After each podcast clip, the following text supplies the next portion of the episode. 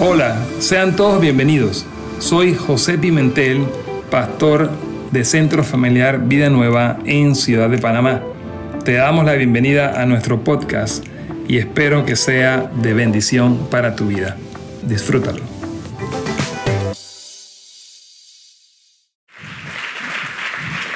Gracias. Gracias también. Eh, gracias, ven acá, antes que te vayas. Qué, qué, tremendo. Él es joven, tiene 30 y no voy a decir todos los años que tiene joven y todavía soltero. Es empresario, es doctor en psicología. Aquí ya saben, tenemos que hablar. Hablamos, pastor. Bienvenido. Estoy, estoy haciéndole propaganda. Bueno, estamos contentos de... Y Puerto Rico está cerquita de Panamá, así que...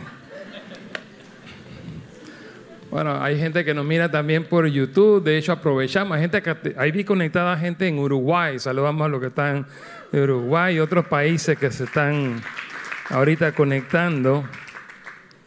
Eh, y bueno, nada más para terminar, hacer un cierre de todo esto, estamos eh, agradecidos y, quiero invitarle a que, a que le dé gracias a Dios, porque los, los tiempos de Dios son perfectos, pero también sus diseños lo son.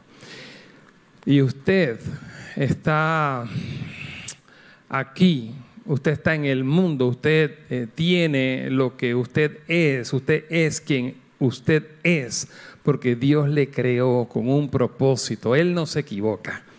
¿Cuántos saben eso?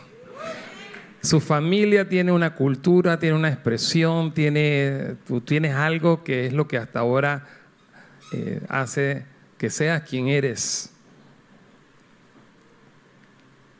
Porque Dios sí sabe. Me gustó mucho lo que decía ahorita Hansel, que le falta su Gretel, viene pronto. Porque él dijo, él dijo algo él dijo algo hoy, él dijo algo hoy.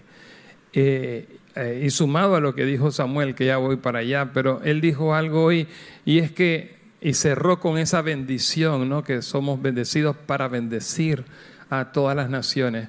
No sé si tú sabes esto, pero si él sabe esto, pero el, el escudo de Panamá declara algo profético sobre Panamá. Y dice, promundi beneficio. Somos para beneficio del mundo, de las naciones. Y yo tomo esa palabra.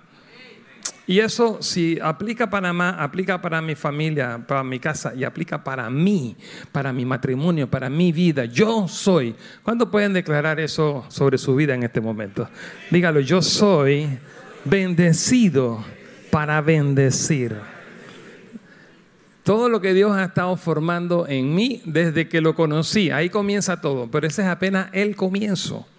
El día que tú le conoces, ese es el comienzo. Y Dios empieza a edificar en ti para llevarte a un punto, para, para que tú te des cuenta de algo que no te dabas cuenta, para que tú te des cuenta que fuiste creado para la alabanza de su gloria. Pero mire esto, y yo voy a, voy a abrir la Biblia y voy a predicar en un momento algo conectado a todo esto.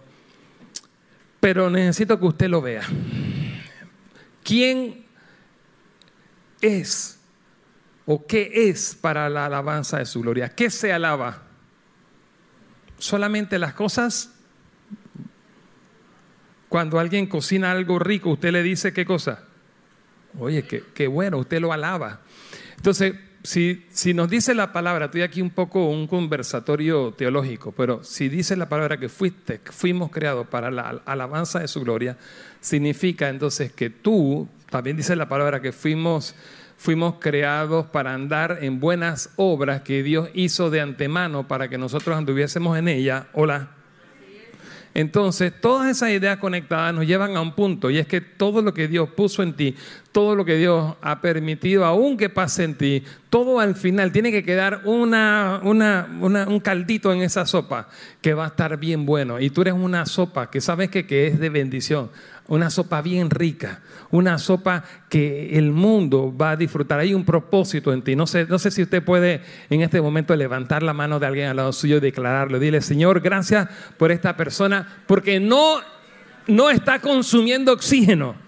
Tal vez siente que está consumiendo oxígeno, pero ese propósito que está en esta persona, en este amigo, en esta amiga, en este hermano, en esta hermana. Padre, gracias porque hoy podemos alabarte. Gracias porque como decía también Samuel, Señor, somos somos éramos piedras rotas, éramos, Señor, estamos fragmentados, estábamos hechos añicos, pero al llegar en ti, Señor, venimos a ser parte del uno, venimos a ser parte de un plan magnífico, perfecto, Señor, que es tu plan, es tu propósito perfecto a las naciones. Y gracias por esta casa, Señor. Vamos, siga levantando esa mano de alguien y dele gracias porque somos el cuerpo de Cristo, la expresión de su amor. Somos sal en esta tierra, somos luz a las naciones en medio de las tinieblas. Gracias, Padre. Gracias por lo que han sido estos días. A ti la honra y la gloria por siempre.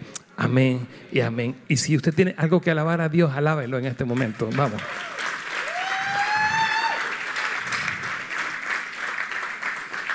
Yes apaga y vámonos.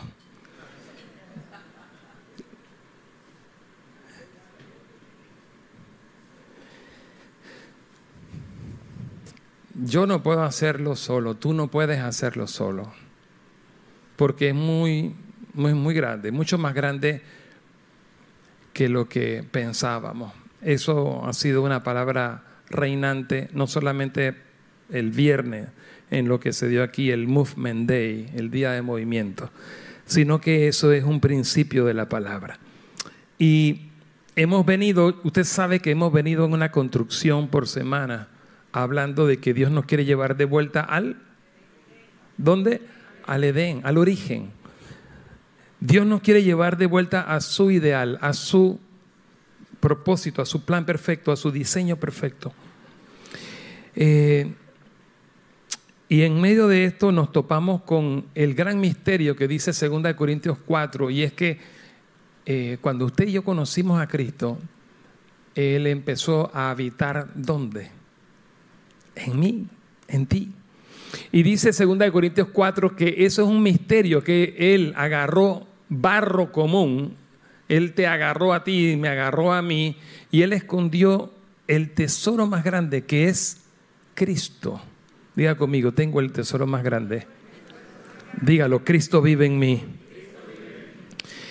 Y ahí entonces el Señor empezó a construir algo. Y hemos visto un ejemplo por dos semanas para atrás de la vida de Abraham. Y si una palabra le puedo decir del resumen de la semana pasada, es que Dios nos dijo a través del ejemplo de Abraham que Abraham esperó y Abraham y sus generaciones, Abraham, Isaac y Jacob, vivieron en toldas. Ellos pudieron haber construido algo con su fuerza porque tenían recursos. ¿Cuántos recuerdan esa palabra? Ellos pudieron haberse adelantado, porque es la tentación, adelantarse a los procesos de Dios y querer en ese apresuramiento eh, ayudar un poco a Dios. Y una palabra que ha estado esta semana es esperar. Y quiero que tú animes al que está al lado tuyo y le diga esperar.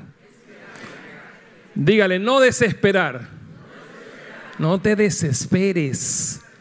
Díselo de nuevo a una persona, dígale, no te desesperes.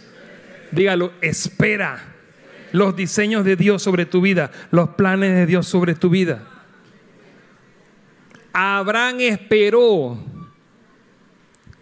y en un momento cayó en la tentación sugerida por su esposa, pero él cayó en la tentación y se desesperó y vino Ismael. Entonces, eh, pues por ahí va, por ahí va el resumen que quiero dejarte. Y el Señor, la palabra, tal vez segunda palabra que quiero resaltarte de la semana pasada es despertar. Despertando de un sueño. Porque esto que estamos hablando es como despertar, como ir despertando eh, a la identidad que tengo en Cristo, a la herencia que tengo en Cristo, a, cada día ver más grande. No sé si usted le ha pasado que cuando usted va a un viaje o algo así tremendo, usted se va enterando, a medida que avanza, usted se va enterando, wow, yo no tenía idea que esto era tan grande, yo no tenía idea que esto era tan bonito. A mí me ha pasado con mi matrimonio. Yo cuando me enamoré de mi esposa y éramos novios, yo sabía que iba a ser algo bueno. Pero cada año que pasa me he dado cuenta que es más maravilloso de lo que pensaba. Como que voy despertando en un sueño. Y esta familia es más... Tengo que meter punto, tengo que meter punto. Tengo que meter punto, pero estoy hablando de mi corazón. Cada año es como el buen vino, se pone más bueno.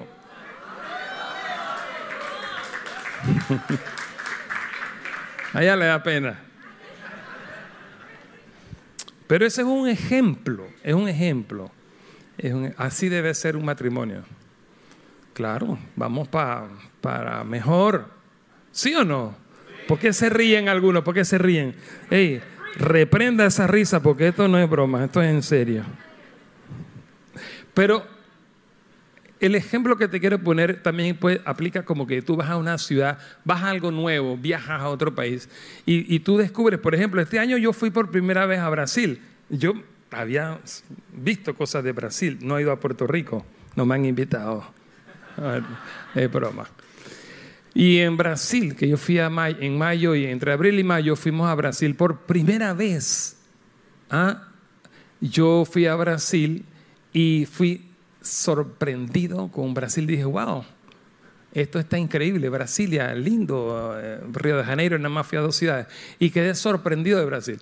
Cuando usted va descubriendo los propósitos de Dios, usted, señores, esto, esto no es para para, para, que se enfríe, sino que cada día tiene que estar la temperatura más ardiente. Entonces es como ir despertando a un sueño, ir descubriendo cada día. Así que quiero que tú te animes a una, a una persona al lado y nuevamente le diga, espera. Dile también, despierta. Sigue despertando. Dígale, sigue despertando. Porque todavía hay mayores cosas. Todavía hay mejores cosas. Y dígale esta última frase, escúcheme aquí, esto suena como repetido. Por ahí siempre dice por ahí, la gente, los motivadores, los coaches dicen que lo mejor está por venir. Pero es que eso es bíblico. Lo, mejor está por venir, aunque usted no entienda lo que venga, ahí en medio de eso, Romanos 8:28 dice que los que aman a Dios, todo ayuda para bien. Así que ahora sí dígale a esa persona, lo mejor está por venir. Vamos al libro de Juan, capítulo 4. Quiero que vayamos a la escritura, a una historia espectacular donde vemos todo esto que hemos venido enseñando por semana. Hemos hablado eh, de barro, de cómo, de cómo eh, somos nosotros barro, a pesar de que somos tan barro. Y, esta mañana escuchaba algo eh, en la televisión porque mientras nos, alistamos ponemos en la televisión cristiana enlace para ser preciso. Y mientras escuchaba, alguien decía algún un, testimonio y creo que era, era ahí, porque ya la verdad que ahora estoy, no sé si fue en YouTube, se me fue. Bueno, yo lo escuché en alguna parte. Y esta persona le decía a, a otra persona, le decía, es que sí, fue Dante Gebel. Eras tú, Tere, la que lo pusiste. Pero Dante dijo una frase nada más, y esa fue la frase que me conecta a esto que estoy diciendo. Porque le decía a una persona, es que a Dios no, le gusta tanto que tú seas barro, que, o sea, no decía barro, pues que tú seas humano. Porque nosotros venimos con una idea como que eh, de perfección y que no puedo equivocarme y que no puedo fallar y que y que entonces esto, eh, yo no me merezco la cosa, tengo que ganármelas, tengo que hacer. Venimos con ese chip. Y es que el Señor te mira y se complace como un padre que vea a un hijo, a una hija. ¿Cuántas veces los padres no disfrutamos solamente viendo a nuestros hijos? Yo tuve dos hijas que crecieron como cualquier bebé que crece, como cualquier niño. Y padres aquí, a ver, padres, ayúdenme en esto. Los padres, ¿cuánto nos gozamos de ver aún los errores de nuestros hijos? ¿O será que usted cuando tu hija te presentaba una carta con unas letras así, todas horribles, todas grandotas, todas que se salían, tú no lo veías lo más hermoso y decías, pero qué hermosa letra, mi amor? Y tú le celebrabas las cosas a, tu hija, a tu... Y, ¿Cuántos están aquí conmigo? Bueno, levante la mano a alguien y dígale, el Padre Celestial te ve. No solamente cuando tú tienes victoria, el Padre Celestial también te ve, aún en tus fracasos. Y te levanta la mano, levántele la mano. Y el Padre Celestial te levanta la mano y dice, eres mi hija amada, eres mi hijo amado. Vamos, levántele la mano, sí, levántese, dígale, eres mi hija amada. Para Él no hay hijo fracasado, porque aunque caigamos, dice que abogado tenemos, aunque caigamos, el Padre levanta tu mano y te dice, y siete veces caes justo, y el Señor te levanta. ¿Cuánto le dan alabanza a Él por eso? Y la historia que viene, nada más y nada menos que Juan 4, Jesús y la mujer de un lugar que se llama Samaria. Una mujer que había caído por lo menos cuatro o cinco veces. Ay, ay, siete, dice. hay otra que lo tiene bien contadito por ahí.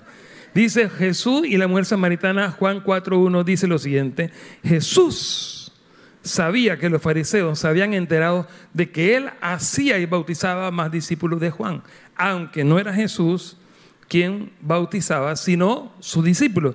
Así que se fue de Judea y volvió a Galilea. Voy a comenzar por ahí. Hablar mucho de Jesús en la ciudad es algo que ha estado un par de semanas en mí y estos días se ha acelerado eso. Pensar Jesús pastoreando una ciudad. Usted sabe la frase que tenemos más de un año diciendo aquí de ser, ¿qué cosa? La Así que dígalo con propiedad, somos, somos la iglesia. Más fuerte. ¿Qué es eso? Jesús iba a ciudades y, y, vio con intencionalidad ciudades. Y quiero que note eso. Hoy no voy a predicar de eso, nada más se lo menciono. Pero dice que Jesús se fue de una región al sur que se llama Judea y volvió a Galilea. Noten los que van para Israel en el viaje de este año las distancias de Judea a Galilea. Estamos hablando de sur a norte.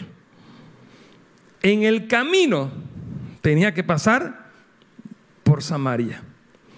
Entonces llegó a una aldea samaritana llamada Sicar, cerca del campo que Jacob le dio a su hijo José. Una pausa ahí para los que no saben y son nuevos lectores bíblicos, los que nos miran por el canal o las redes sociales. El pueblo samaritano era un pueblo que era, pero no era. Era una mezcla de los judíos con asirios y con un pocotón de cosas. Había, había sincretismo. Entonces, la relación entre los judíos y los samaritanos era horrible porque había un llamado de ellos de, buscar a Dios en, la perfección, de buscar a Dios, eh, y bueno, no puedo hablar de eso hoy porque se me va el tiempo, pero ellos no se llevaban bien y representa la mezcla o lo que no está de acuerdo al propósito o a la voluntad de Dios. Sin embargo, también representa un cambio de acción. Representa un lugar que Jesús no ignoró, a pesar de cómo los judíos veían a Samaria y lo que representaba para ellos, dice que Jesús tenía que pasar. Y ahí vemos un llamado de urgencia. Jesús tenía que pasar por Samaria. Entonces llegó a esta aldea llamada Sicar cerca del lugar que Jacob le dio a su hijo José. Voy a regresar a ese punto, versículo 6. Allí estaba el pozo de Jacob y Jesús, cansado por la larga caminata, se sentó junto al pozo cerca del mediodía. Noten que no sé qué ustedes pueden ver en, estos dos versículos, pero sobre todo en el 6. Vemos que en medio de una, de una situación de enemistad, de fragmentación, judíos y samaritanos no se llevan entre sí.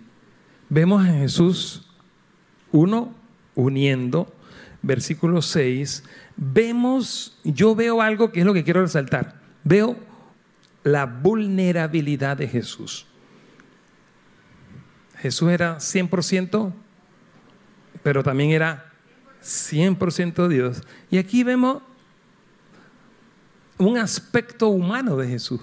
Dice que Jesús estaba cansado por la larga caminata.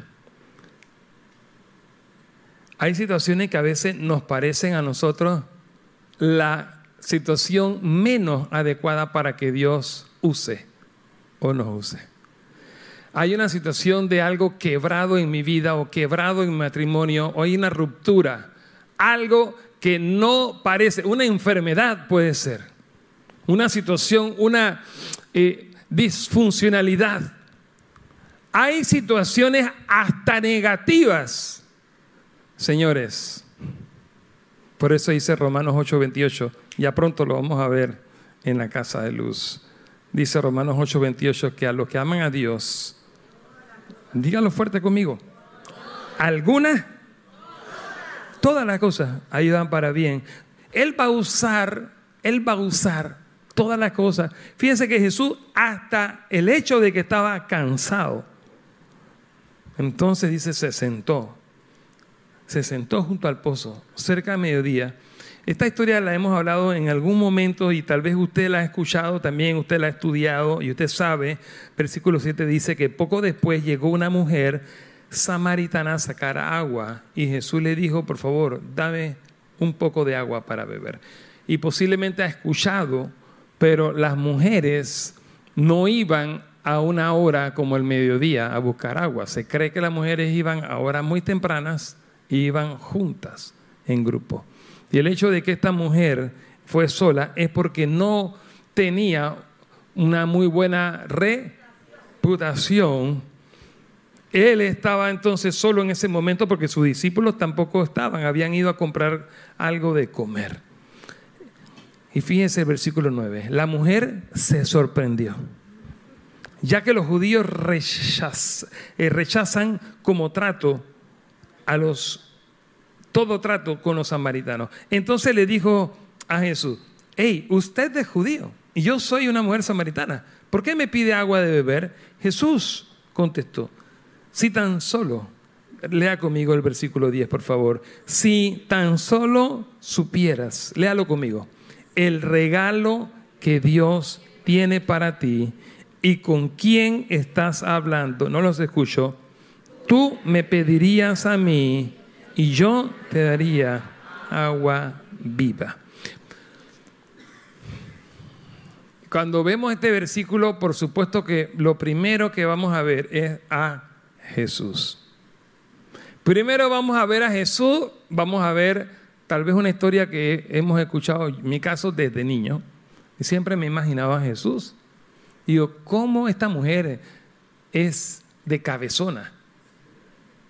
¿Cómo esta mujer le va a decir eso a Jesús? Por eso es de una mente hasta religiosa, porque alguien que conoce la escritura, alguien que la ha escuchado, ya se formó esa historia, ya se formó esa imagen. Por supuesto que, oye, ¿cómo esta mujer no reconoce a Jesús? Pero es que no era fácil reconocer a Jesús. Jesús era 100% hombre. Jesús era un hombre que se cansaba. Y aquí ya vimos que Jesús se cansó. Así que, ¿qué, qué, estaba él demostrando que era Dios? Él no estaba demostrando que era Dios. Él llegó sudando, él llegó cansado, él dice, tú vienes aquí, estaba ahí tomándose un cinco. Y los muchachos estaban Posiblemente Jesús venía de orar, Jesús venía de, ayunar, Jesús venía de, no sé. Y los discípulos sabían eso y fueron a comprar comida y dije, Señor, por favor, rompe el ayuno. O Señor, lo que sea, por favor, recupera la fuerza. Jesús estaba cansado. Hola. Se veía que estaba Jesús ahí, el Jesucristo, el que sería el Salvador del mundo. No Ahora quiero llevar esto a tu vida, a tu matrimonio, a tu familia. Barros, barro, pero que ya aportan el tesoro que se llama Cristo. ¿Dónde están esos hijos de Dios aquí? Si usted sabe que sabe que es, dele un gloria a Dios, porque yo soy ese barro. Lo que importa y por qué Dios nos, nos usa no es por el barro en sí, es porque hay un tesoro que se llama Cristo en mí. Bueno, yo lo que quiero que apliquemos esto es de la siguiente manera. Si tan solo supieras, diga conmigo, si tan solo supieras el regalo que Dios tiene para ti.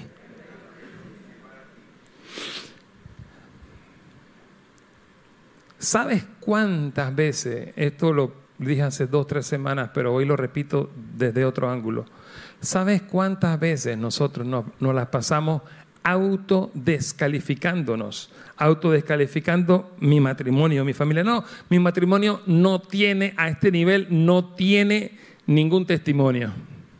Me gustó mucho que abajo Mac decía, ¿cuál es tu historia? Nos reunimos los líderes de Casa Luz abajo con Mac Peer, el fundador de Movement, a quien le mandamos un saludo. No sé si él vea esto, pero igual. Y él nos decía y nos hacía una pregunta, ¿cuál es tu historia? Y nos preguntaba, yo lo tomo personal, lo tomo como un matrimonio, lo tomo como una familia, lo tomo como nuestra iglesia, lo tomo como nuestra ciudad, lo tomo como nuestra nación. ¿Cuál es nuestra historia? ¿Cuál es la historia de Panamá? Me gustó mucho lo que decía Hansel hablando de Puerto Rico y la historia de Puerto Rico. Bueno, sí, somos que colonia americana, pero Panamá le dijo a eso que colonia americana. Es que hay una canción aquí. Pero ellos le dijeron sí, o tal vez no, pero al final lo son. Entonces, él contó ahorita una historia, la historia de Puerto Rico.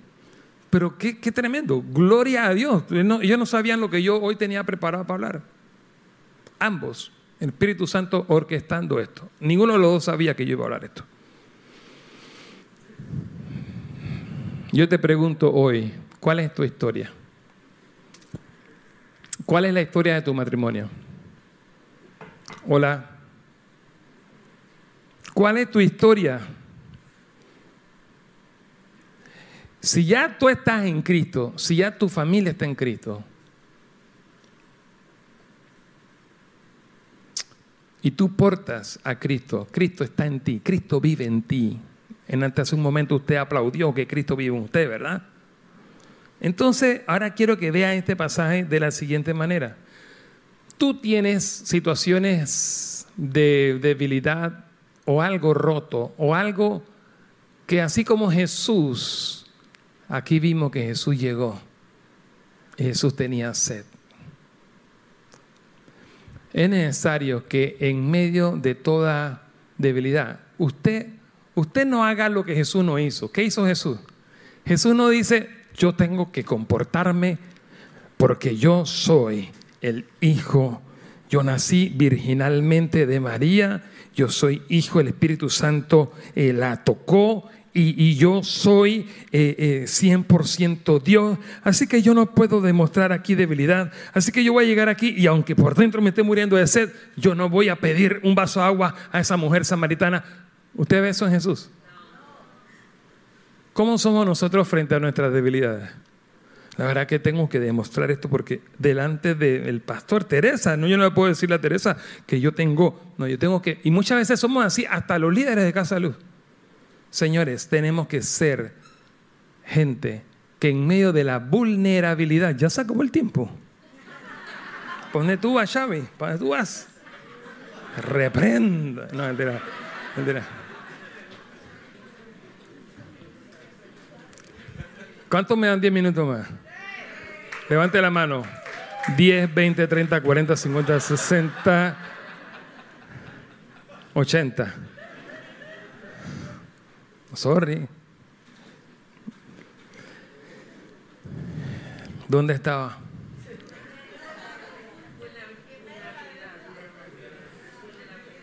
Tú sabes que todos somos vulnerables, todos tenemos algo. En nuestra historia hay, hay una parte que es positiva y otra parte que es dark negativa. Sin embargo, eh, ya tú portas, no tengo tiempo para desarrollar mucho esta palabra, pero tú portas un tesoro que se llama Cristo en ti. Por eso es que aplica entonces el versículo 10. Y es necesaria las conversaciones y, ámbitos que, que Dios pone. Yo quiero animarte a que tú veas cada encuentro como una oportunidad de, a veces no de hablar, a veces más bien de expresar. Muchas veces hablan más acciones que mil palabras. Y no es que ahora tú tienes que ir corriendo de una manera con las cuatro leyes o con algún método evangelístico y que a todo mundo tienes que hacer un proselitismo religioso. Sí, sí hay que hablar de Cristo, pero lo que más habla o, lo que más demuestra Cristo en mí es lo que yo vivo. Hola. Grijalba y el grillito se me fue. Yo sé que está acá, yo sé, yo, sé que está acá. Por ahí, ahí, yo, yo estoy hablándole a alguien aquí. Yo estoy hablándole. Y yo quiero, familia, que lo que le dije al principio, despertando de un sueño. Porque hoy es la, la segunda parte de lo que hablé el domingo pasado. Despertando de un sueño. Que el Señor nos ayude a despertar. ¿A qué sueño? En medio de tu vulnerabilidad, en medio de, tu debilidad, hay un pasaje con el que voy a cerrar, que es en Corintios, donde el apóstol Pablo tiene esta conversación y le dice que, hey, gloria a Dios por esa debilidad que, que tú tienes, porque tú estás en entrenamiento, tú no eres perfecto. El Salvador del mundo no somos tú y yo, es Cristo, pero que vive en mí y que a través tuyo, porque tú sí eres importante, pero no porque eres tú, sino por quién está en ti. No sé si se entendió.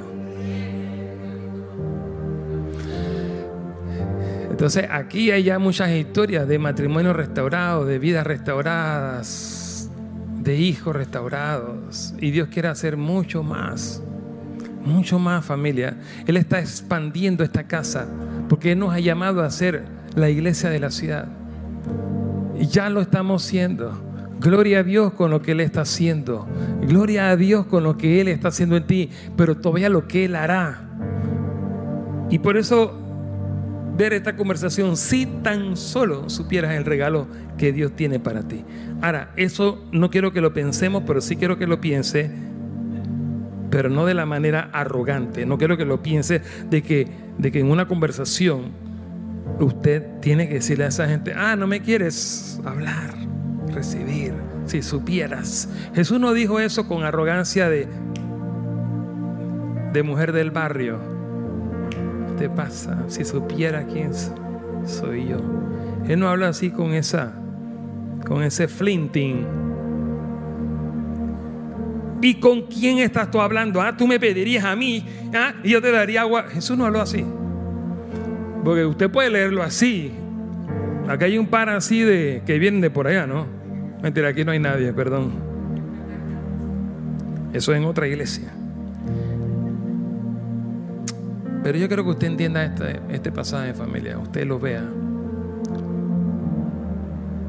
Y este, y este punto, usted entienda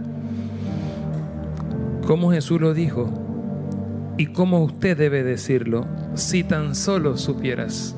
Aquí yo veo la paciencia de Jesús. Aquí yo veo el amor de Jesús. El amor, el ágape de Jesús. Ese amor perfecto que todo lo sufre, que todo lo cree, que todo lo soporta. Ese amor perfecto se expresa de manera precisa y con paciencia. Él le dice, hey, de verdad si supieras el regalo, mujer, si supieras, y suelta la palabra, tú me pedirías a mí. Y ahí empieza la conversación que no tengo tiempo para desarrollar.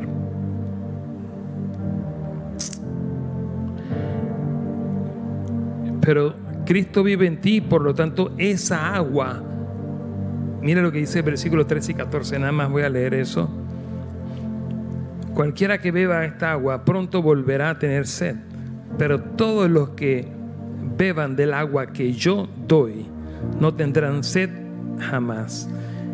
Esa agua se convierte en un manantial que brota con frescura dentro de ellos y les da vida eterna.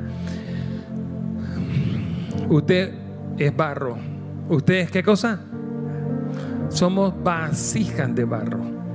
Y aquí lo vemos claramente. Y esa vasija de barro, Él las llenó. Y Él llenó esa vasija con Él. Y Él es esa agua. Entonces usted está lleno de un agua que no es suya. Es Cristo que sacia la sed del mundo. Entonces la esperanza del mundo, señores, es usted. Porque Cristo vive en ti. Entonces, dame un vaso de agua. Tengo sed. El mundo está gritando, dame un vaso de agua, tengo sed. ¿Y dónde está la respuesta? Es en Cristo. Pero tú portas a Cristo. Ese es mi mensaje sencillo.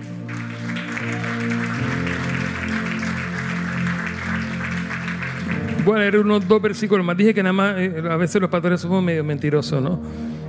Pero leo, leo tres más. Dice, Jesús le dijo, ve y trae a tu esposo. No tengo esposo, Señor. Oye, es cierto. Es cierto. Ya te has caído cinco veces, mujer.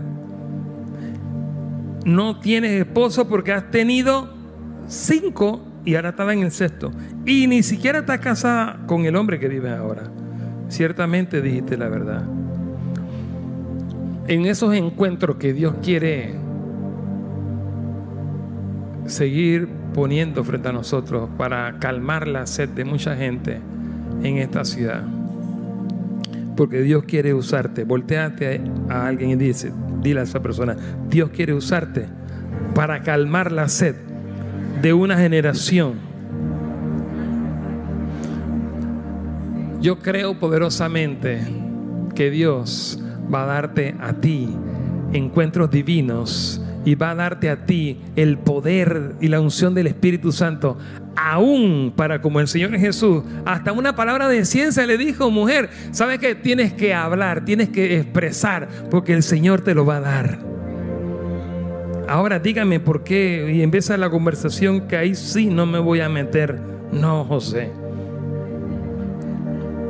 Aunque me dieron más de una hora más, pero no, no quiero dejarlo ahí. El Señor, eh, el Señor, ahora sí, en Corintios, vamos a Corintios. Voy a leerles en Corintios donde, donde dice, mi poder se perfecciona en tu debilidad.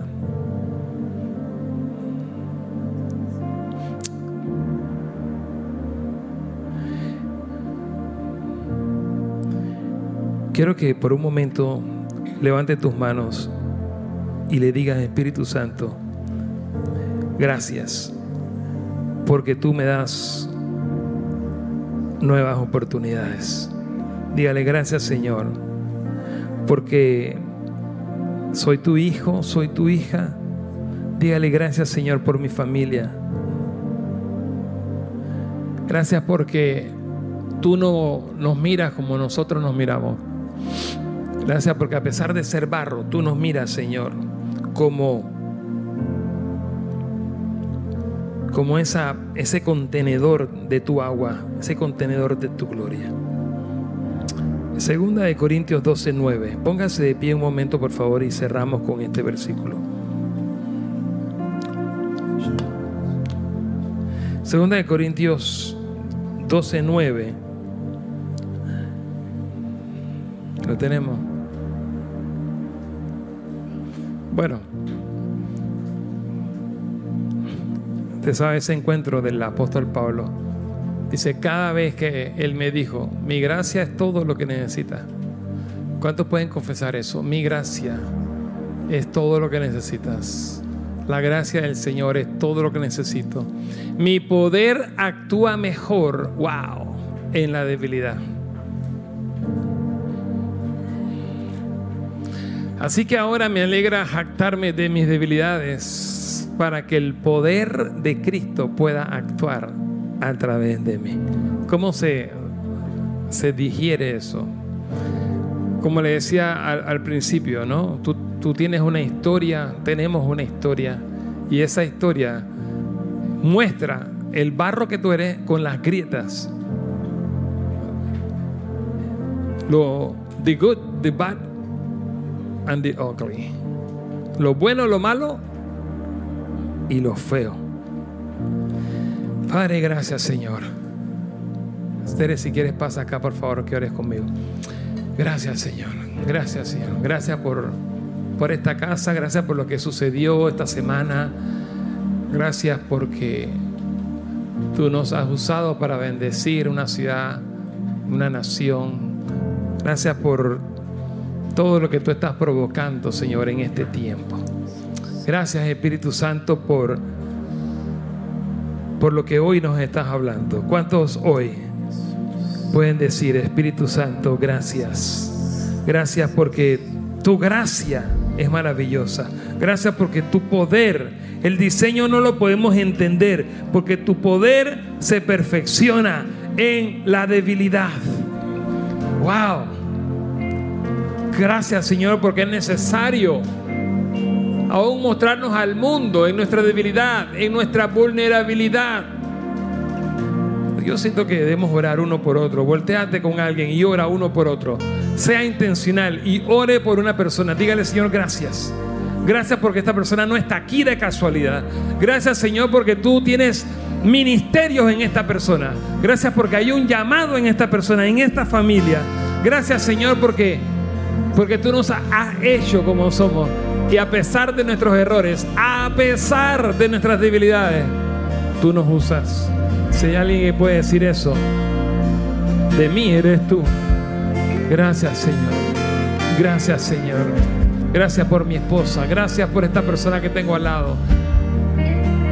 La bendigo Señor. Síguela usando con poder.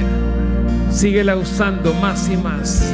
Síguele usando para tu gloria. Síguele usando en medio, Señor, de lo que ella no entiende. Gracias, la honro, Señor, por la mujer que es, la honro por la persona que es. Vamos, siga orando por esa persona. Siga declarando palabras de bien, palabras de bendición. Él no se equivoca cuando, cuando alguien concibe un hijo. Él no se equivoca. Hay un propósito, un propósito eterno. Gracias. Yo bendigo a esta mujer que me ha bendecido, Señor. Bendecido para bendecir. Amén. Amén, Jesús. Tu palabra dice, bástate mi gracia porque yo me perfecciono en tu debilidad. Gracias, Padre, porque tú te perfeccionas en nuestras debilidades. Señor, bendigo a mi esposo, honro a José, bendigo al pastor de esta congregación al líder de este movimiento, Señor. Bendigo lo que has hecho, lo que estás haciendo y lo que vas a hacer, mi Dios. Te bendecimos, José. La congregación te bendice. Te bendecimos. Hablamos bien de ti. Y confiamos que Dios te ha escogido. Él que conoce todos los corazones y pesa todo. Y sabe lo que nadie ve. Te dijo, te he escogido. Te he escogido para cosas grandes. Te escogí desde antes de que nacieras. Permití que nacieras porque tengo planes contigo. Ya he hecho bastante, pero haré más todavía. Viene más, viene más, José. Viene más. Iglesia, viene más. Viene más. Alza tus manos y di, viene más, viene más, viene más. Y el Señor se perfecciona en tu debilidad en nuestra debilidad. Agárrale la mano al que está al lado. Cierra la brecha que hay aquí. Cierra la brecha que hay acá. Y alzamos las manos y decimos, sí, Señor. Todo lo que tú digas que tenemos que hacer, decimos que sí. Perdónanos por quejarnos. Perdónanos por pensar mal. Perdónanos por decir no. perdónanos por decir a veces sí, a veces no. Esto sí, esto no. Perdónanos, Señor, por ser como los niños chiquitos cuando comen un arroz con pollo, le quita la cebolla, le quita el ají, le quita eh, la aceituna. Esto no lo quiero, esto sí lo quiero. Padre, todo lo que viene de ti lo queremos. Todo lo que viene de ti lo queremos. Todos, todos los dones. Si tú nos quieres bautizar con todos los dones, a todos los dones le decimos que sí. Perdónanos por decir no, el de lenguas no quiero. No, no quiero, no quiero el de sanidad. No, este no, este sí. Perdónanos, Señor. Perdónanos. Perdónanos por hacer acepción de todo. Te pedimos perdón. Perdónanos por decidir, esto sí le hago caso a los pastores, esto no le hago caso a los pastores. Esto sí le hago caso a la palabra, esto a la palabra no le hago caso. Señor, queremos todo. Porque tu gracia es suficiente para nosotros. Es tu gracia. Es tu gracia. Es tu favor. Es tu amor. Es tu misericordia. Gracias. Gracias por lo que pasó esta semana. Y gracias por lo que va a seguir pasando. Jesús se mostró tan vulnerable que en el plan perfecto de Dios, Él muere. Jesús se mostró tan vulnerable, fue tan vulnerable, que Él murió. Y murió en una cruz, que era una vergüenza. Era una maldición. Estaba escrito, maldito el que es crucificado, el que está en un madero. Y Él fue maldición para que tú y yo y mi casa y tu casa fuéramos bendición. Esto no es relajo. La sangre de Cristo que se derramó en la cruz. Él sufrió vergüenza crucificado desnudo y la, la la separación de la Trinidad. Él estuvo en una tumba por tres días y al tercero resucitó. Él resucitó y por eso hoy día tú y yo podemos decir, bástate mi gracia. Lo que Él dijo, bástate mi gracia. Sí, Señor, gracias porque me puedo. Tu gracia me es suficiente porque mi poder se glorifica, se perfecciona en tu debilidad. Mira, declara eso con esta canción. Terminemos esto, pero dígalo, sí Señor, gracias por tu cruz. Gracias porque tú eres el primero que se muestra al mundo con la vulnerabilidad, Señor, con las debilidades. Gracias. Gracias, gracias, gracias, Señor. Oh,